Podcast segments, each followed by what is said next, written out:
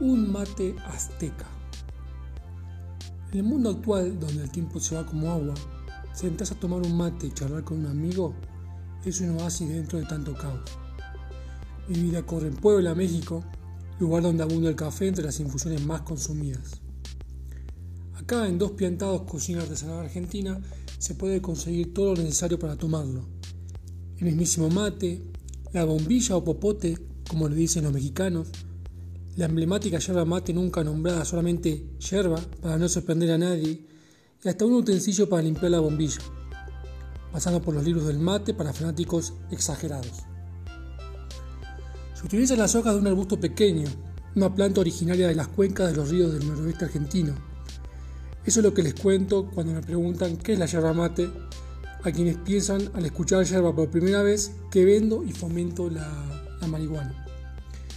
Estas plantas, previamente secadas, cortadas y molidas, forman la yerba mate, la cual tiene un sabor amargo debido a los taninos de sus hojas. Otra pregunta recurrente entre el público mexicano es saber sus propiedades, a lo que les cuento que como sucede con el té, el café o el chocolate, el mate posee un efecto estimulante, debido a la matina que contiene. Además de tener vitamina C, bajar el colesterol, ser antioxidante, quitar el apetito y mil cosas más que hacen que la gente piense que es la solución a todos los problemas o entender por qué Messi sube tantas fotos en sus redes sociales con el mate, ya que es algo muy tradicional de un argentino. Como las otras infusiones mencionadas, el mate tiene cierta acidez, razón por la cual muchas veces se le añaden en escasas proporciones otras hierbas que logran neutralizar la acidez como también compensar el ligero efecto estimulante de la cafeína. Aquí suelo vender hierbas saborizadas con naranja, toronja, menta o hasta, el máximo insulto para los tradicionalistas materos, como son sabores a frutos del bosque o tropicales.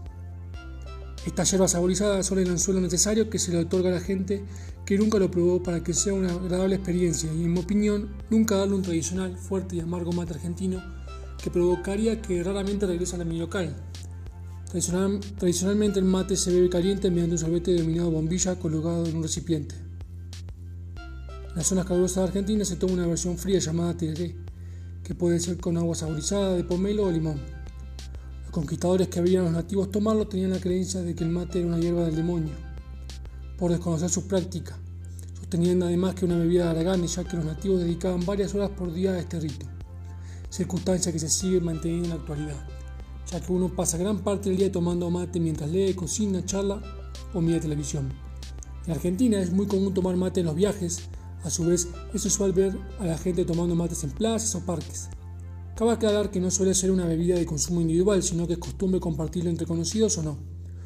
Motivo que también genera asombro y un poco de rechazo al principio acá en México, ya que piensan que cada uno tiene el suyo y no lo comparte ni con la novia. Mi experiencia matera en México no ha dejado de sorprenderme el interés mexicano por esta linda, rica y saludable tradición. La gente lo conoce y lo consume por varios motivos, por ver jugadores argentinos de fútbol en la Liga Mexicana, por haber vivido en Argentina, eh, o la más escuchada por mí ya es eh, tener un novio o novio argentino. En Argentina natal, tomar mate es algo tan normal como ir al baño, lo podés compartir con los amigos, con, la madre, en la calle, eh, en la plaza donde sea, en verano o en invierno, con calor o frío. Cualquier lugar es apto para beberlo. Dice que con un mate de por medio se curan grandes enojos, se hacen amigos, la yerba puede ser fina, más popular, más amarga. Al mate le calza a cada uno su forma de ser o de sentir la vida. A unos los pone enérgicos, a otros los relaja y hasta algunos, como a mí, nos inspira. Intento día tras día transmitir a mis clientes y amigos el amor por el mate, la tradición y la costumbre. Lo más importante es poder armar una increíble charla llena de experiencias que te suman o de gran cantidad de sonrisas, como si fuera el grato momento de charlar con una copa de vino de por medio.